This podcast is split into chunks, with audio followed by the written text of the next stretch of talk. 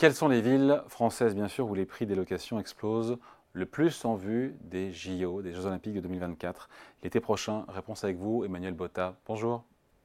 Bonjour. Rédacteur en chef de Capital, on a évidemment des propriétaires qui nous regardent et qui salivent peut-être à l'idée de louer euh, plus cher, certains pourraient dire au prix fort, leur logement pendant cette, euh, cette période des JO, pendant ces quelques semaines, euh, qu'ils aillent sur Airbnb Booking ou j'en oublie. Ils ont, ils ont raison hein, de se frotter les mains quand on voit les chiffres. Hein.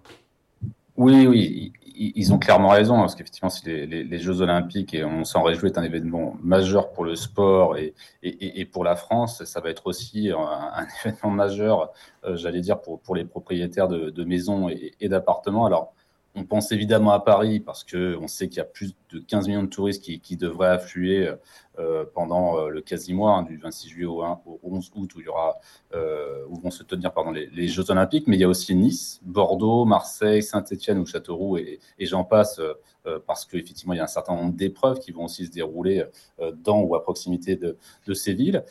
Alors jusque-là, j'allais dire, on avait l'intuition, une intuition plus ou moins étayée que les prix allaient exploser parce qu'on pouvait voir soi-même, on allait regarder sur les plateformes euh, les, prix quasiment s'envoler heure par heure. Mais là, il y a eu le comparateur euh, Liquibu qui, a pu le démontrer de manière euh, chiffrée avec, avec son outil d'analyse de données de location saisonnière Liwengo qui a analysé en total plus d'un million de locations de vacances, donc effectivement sur les différentes plateformes dont vous parliez, Airbnb, Apritel, Booking. Et là, on a effectivement euh, des, données qui sont, qui, sont assez, euh, dire, étonnantes pour pas dire hallucinantes, avec des tarifs en moyenne de location saisonnière qui, sur cette période, ont fait x3. Donc, c'est assez. Alors, évidemment, il y a il y, a, y, a, Paris qui a plus 219%, mais il y a aussi Versailles qui est carrément la montée à plus 315%, Nanterre à plus 232%, et même Châteauroux. Alors là, c'est plus, plus étonnant parce qu'on se dit euh, euh, que quand même il y a un peu moins de, de demandes, a fait plus 78%.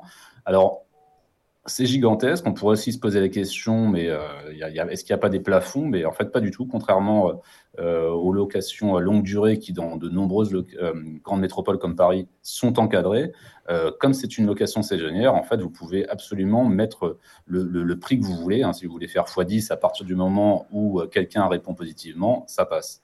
C'est en région parisienne, hein, Emmanuel, que les, les, prix des locations flambent le plus. 300% en gros, c'est Paris, ça court. Ouais, ouais, c'est Île-de-France et ça va et ça va continuer à grimper parce que là, j'allais dire, c'est des chiffres à date, comme on dit souvent, mais là, il va y avoir certainement un effet d'emballement dû au retardataire parce qu'il y a encore des gens qui n'ont pas totalement tranché euh, sur acheter des billets et, euh, et, et, se déplacer en France.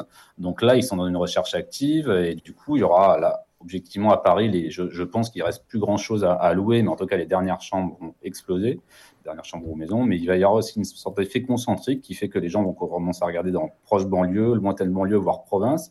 Donc, on va certainement voir dans les prochaines semaines, mois, euh, des villes, je sais pas, je, pense à, Chartres, Orléans, des choses comme ça, qui, sont à une heure de Paris, où euh, les tarifs vont aussi grimper. Donc, on n'est pas, on, on est qu'au début de cette flambée. En même temps, les hôteliers ont fait encore plus fort.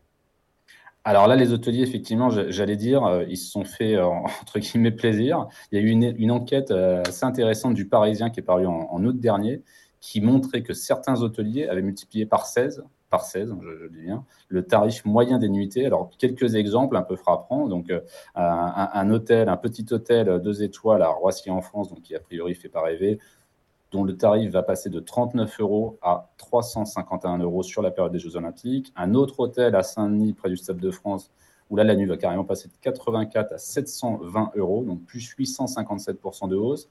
Et La Palme, donc revient euh, là un petit hôtel parisien, l'hôtel Paris-Vaugirard, pour le, pour le citer dans le 15e arrondissement de Paris, où euh, la chambre a été facturée aujourd'hui, enfin, pardon, cet été à 90 euros, elle va passer à 1363 euros la nuitée pendant les JO, donc x16. Voilà. Record euh, à date. Ça fait peur. Et c'est à date. Euh, Emmanuel, euh, dans les villes hautes qui, sont, qui ne sont pas dans la capitale, il y a un impact, mais il est plus raisonnable, enfin plus limité. Oui, il est plus limité. Enfin, vous voyez Châteauroux, plus 78%, parce que les gens viennent pour les JO, mais les gens viennent aussi, en profitent aussi pour faire du tourisme. Donc, j'allais dire, qu'on le veuille ou non, on a plutôt envie en général de faire du tourisme à Paris ou à Versailles qu'à Châteauroux, même si c'est une très jolie ville.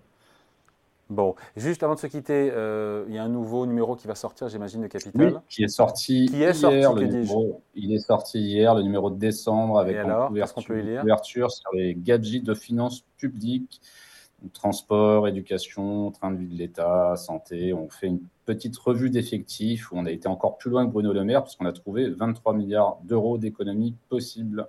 Ah, c'est le double, il en faut 12 hein, pour voilà. respecter la, Écoutez, la on en a trajectoire de, de. De- de- des finances publiques françaises. À lire donc dans le magazine Capital qui vient de sortir. Merci Emmanuel Botta, rédacteur en chef donc, Merci à vous. au mensuel. Merci à vous.